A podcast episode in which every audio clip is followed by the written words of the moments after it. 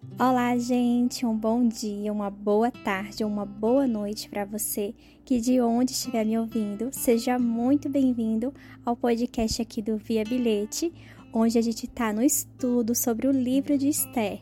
Hoje a gente vai estudar o terceiro capítulo. E eu espero estar ajudando a você a compreender mais de uma forma mais simples né, a leitura da Bíblia. E para você que chegou aqui agora nesse podcast, seja também muito bem-vindo. A gente está estudando o livro de Esther, que são apenas 10 capítulos. Então a gente está estudando um capítulo por dia. Essa é a proposta. A gente está no terceiro capítulo. Eu sou a Jaque Ângelo, eu compartilho desde 2017 lá no Instagram, no arroba Via Bilhete, todas as mensagens que nos aproximam cada vez mais de Deus, né? Cada vez mais do reino de Deus. E eu é de uma forma simples, né, que eu faço frases, versículos, indico livros e estudo da Bíblia para que a gente possa se aproximar, né, um pouquinho de Deus. E eu espero ajudar você também, que você seja muito bem-vindo. E também se você gostar desse podcast, que você compartilhe para que mais e mais pessoas também tenham acesso né, à palavra do Senhor.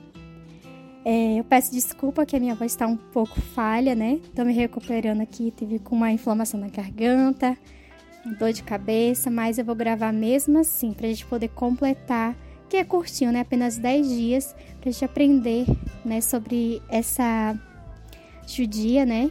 Que pelas mãos de, do Senhor foi virada rainha para poder salvar o seu povo. E a gente vai compreender mais. Então vamos ao terceiro capítulo agora. Que o Espírito Santo venha a cada um de nós para que a gente possa ler e compreender com muita sabedoria o que Deus quis nos passar com cada ensinamento que Ele deixou aqui na palavra dele, na Bíblia. Amém. Amã faz planos para acabar com os judeus. Depois disso, o rei Xerxes promoveu Amã, filho de Amedata e descendente de Agaque, e lhe deu o cargo de primeiro-ministro.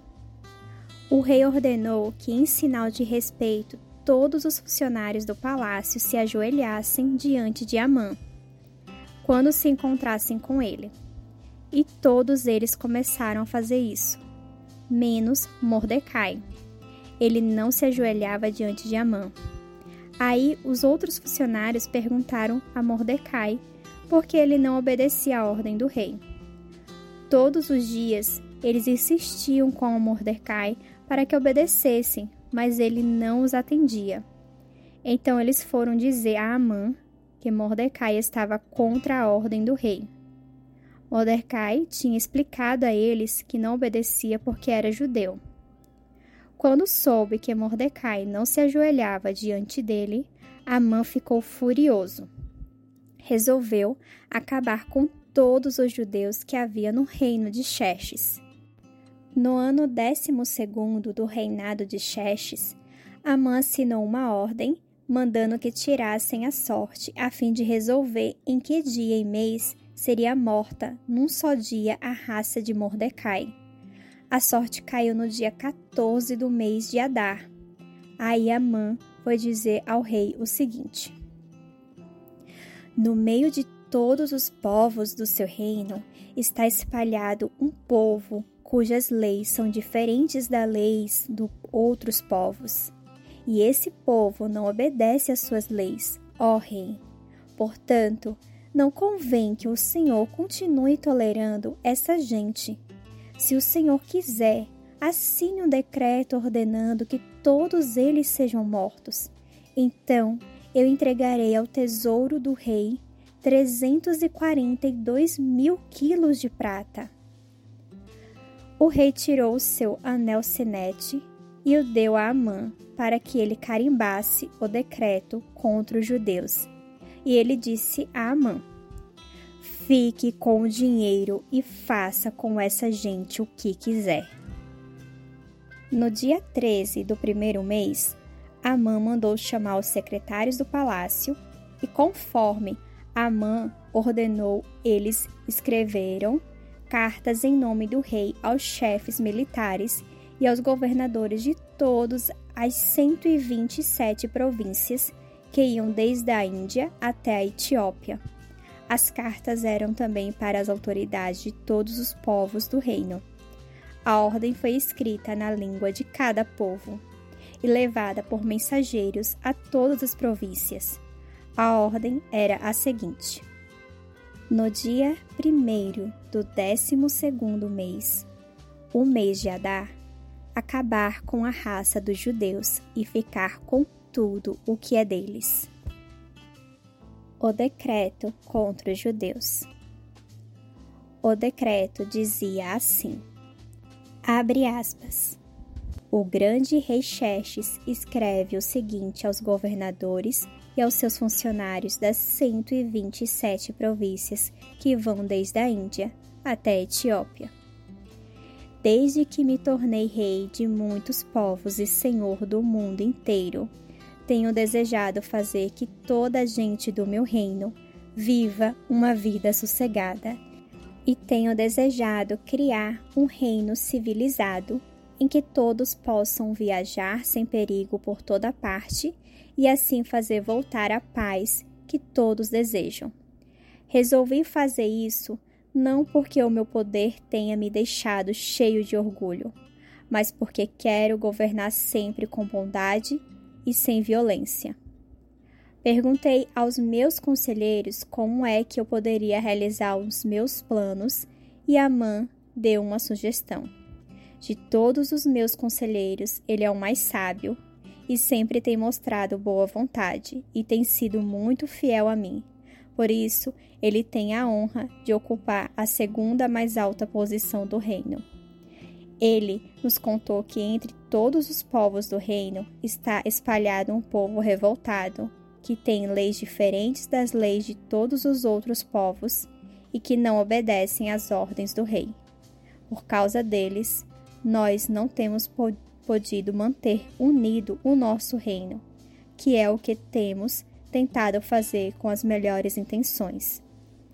Levando em conta que esse povo é o único que sempre está contra todos os, po os povos, levando em conta que, por causa das suas leis estranhas, são uma gente que leva uma vida diferente dos outros, levando em conta que eles são contra os nossos interesses e cometem os piores crimes, pondo em perigo a segurança do nosso reino, Levando em conta tudo isso, decretamos que sejam mortas todas as pessoas cujos nomes estão na carta escrita por Amã, o nosso primeiro-ministro, que é o responsável pelo governo.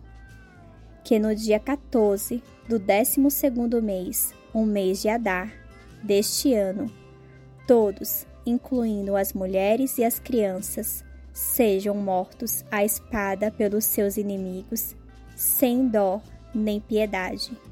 Assim, essa gente que sempre foi e que continua a ser contra nós morrerá com violência num dia só. E daí em diante o nosso governo terá segurança e paz. Fecha aspas. Cópias desse decreto foram lidas em público em todas as províncias e foi dada a ordem para que, quando chegasse o dia marcado, todos estivessem prontos. O decreto também foi logo lido em público por toda a cidade de Suzã. Enquanto a confusão se espalhava pela cidade, o rei e Amã caíram na bebedeira. Bom, gente, vamos entender um pouco do contexto dessa história aqui nesse tempo. Amã, ele era descendente de Agag, um povo que era inimigo dos judeus. E Mordecai, ele era judeu, né? E considerava isso uma afronta, né? Com, é, se ajoelhar diante de alguém, né? Que era seu inimigo dos judeus, né? É um sinal que, de desrespeito, e Mordecai, ele decide então desobedecer a ordem do rei e não se ajoelhar diante desse homem, que era inimigo de todo o seu povo. E como ele decidiu agir dessa forma, né, que foi contra a cultura né, da, da, da sociedade, o resultado disso foi que Amã armou um plano para matar não só Mordecai, mas todo o povo judeu, né? Que ele ficou com muita raiva, com muito ódio.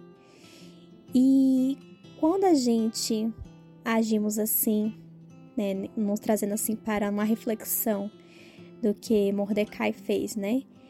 É, e não nos deixamos moldar pelos padrões, né, que é o do mundo, que é da nossa cultura, né, da nossa sociedade, né, que a gente está vendo, né, se formando, é, muita, muitas vezes a gente vai ser aquelas pessoas que vai ser perseguidas, vai ser desprezadas, vai ser ameaçadas, vai ser olhado de lado.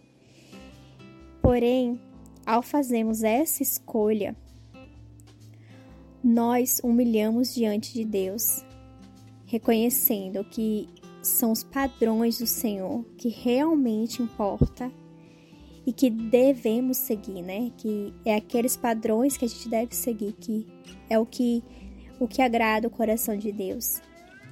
E temos uma promessa de que aqueles que se humilham diante do Senhor serão um dia por ele exaltados. Então hoje reflita em 1 Pedro, capítulo 5, versículo 6. Portanto, humilhem-se debaixo da poderosa mão do Senhor Deus, para que ele os exalte no tempo devido. Fiquem todos com Deus e até o nosso próximo episódio. Até lá!